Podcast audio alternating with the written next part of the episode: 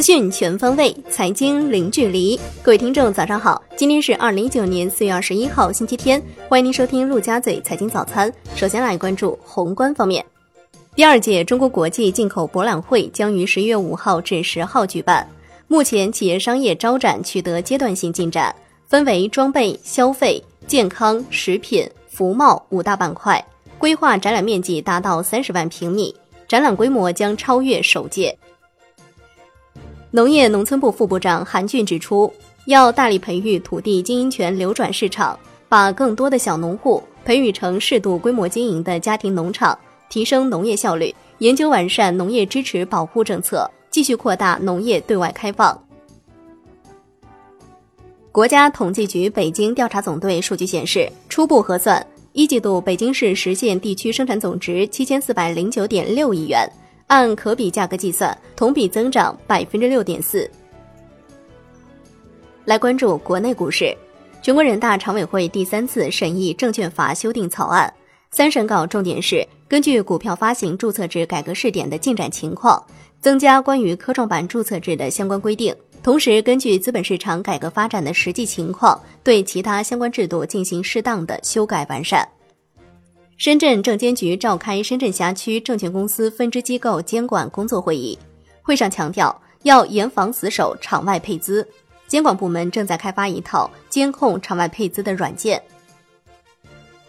据银行人士透露，目前科创板打新产品已经开始发行，银行层面肯定要参与进来。预测规模，即使按照二零一六至二零一七年时的打新规模打对折，都将达到万亿级别。这部分资金对应的将是上证五零的股票，因为打新必配市值。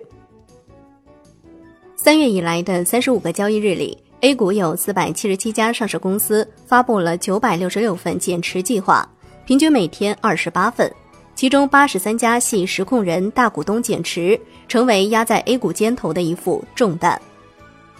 截至四月十八号晚上，八十四家科创板申报公司当中。二零一八年毛利率超过百分之八十的企业有十一家，占企业总数的百分之十三。这些企业多数集中在生物医药行业和信息技术行业，多数申报企业毛利率集中在百分之二十至百分之五十之间，还有三家申报企业的毛利率低于百分之二十。其中，合建芯片的毛利率是负百分之三十七点三六，是唯一一家毛利率为负的企业。据新浪报道。工商银行将迎来新的掌门人，中国银行陈四清将出任工行董事长，于下周一就任。来关注金融方面，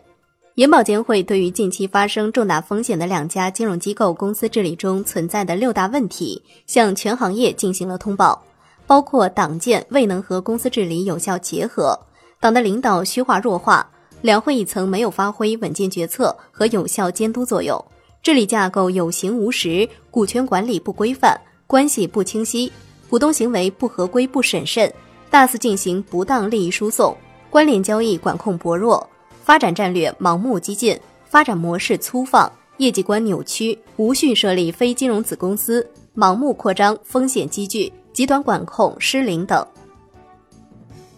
上海市副市长吴清表示，目前上海国际金融中心建设进入冲刺阶段。上海正按照行动计划部署，加快建设全球资产管理中心、跨境投融资服务中心、金融科技中心、国际保险中心、全球人民币资产定价和结算中心、金融风险管理与压力测试中心等六个中心，打造一个国际一流的金融生态系统，形成“六加一”金融发展格局。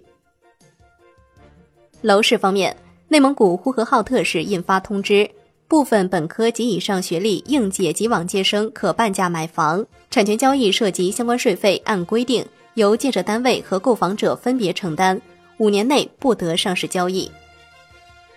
长沙市财政局下发通知，规定自四月二十二号起，在长沙市范围内停止执行家庭第二套改善性住房的契税优惠政策，将按照百分之四税率征收契税。国泰君安房地产团队认为。三月份社融再次放量，且信托贷款再次超预期，核心原因在于土地端融资在一月份之后放开。产业方面，疫苗管理法草案提交十三届全国人大常委会十次会议再次审议，二审草案提出生产、销售假劣疫苗罚款标准拟提至三千万。全国人大常委会审议药品管理法修订草案，草案增加规定，药品网络销售第三方平台提供者应当备案、履行资质审查、制止和报告违法行为，停止提供网络销售平台服务等义务，并明确。不得通过药品网络销售第三方平台直接销售处方药。来关注海外方面，亚投行政策战略局局长郑权表示，自成立以来，亚投行已经批准十五个国家三十九个贷款或投资项目。来关注国际股市，三星折叠屏手机近日遭测评员集体吐槽，但目前三星并未取消或推迟其折叠屏手机的上市计划。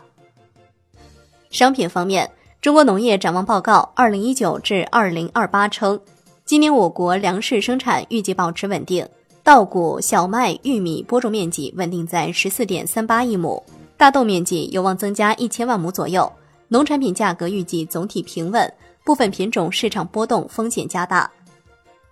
最后来关注债券方面，山西省财政厅首次通过深交所成功发行政府债券一百五十五点九亿元。平均中标的票面利率是百分之三点四四，投标倍数介于十七点七三倍至二十八点二五倍之间。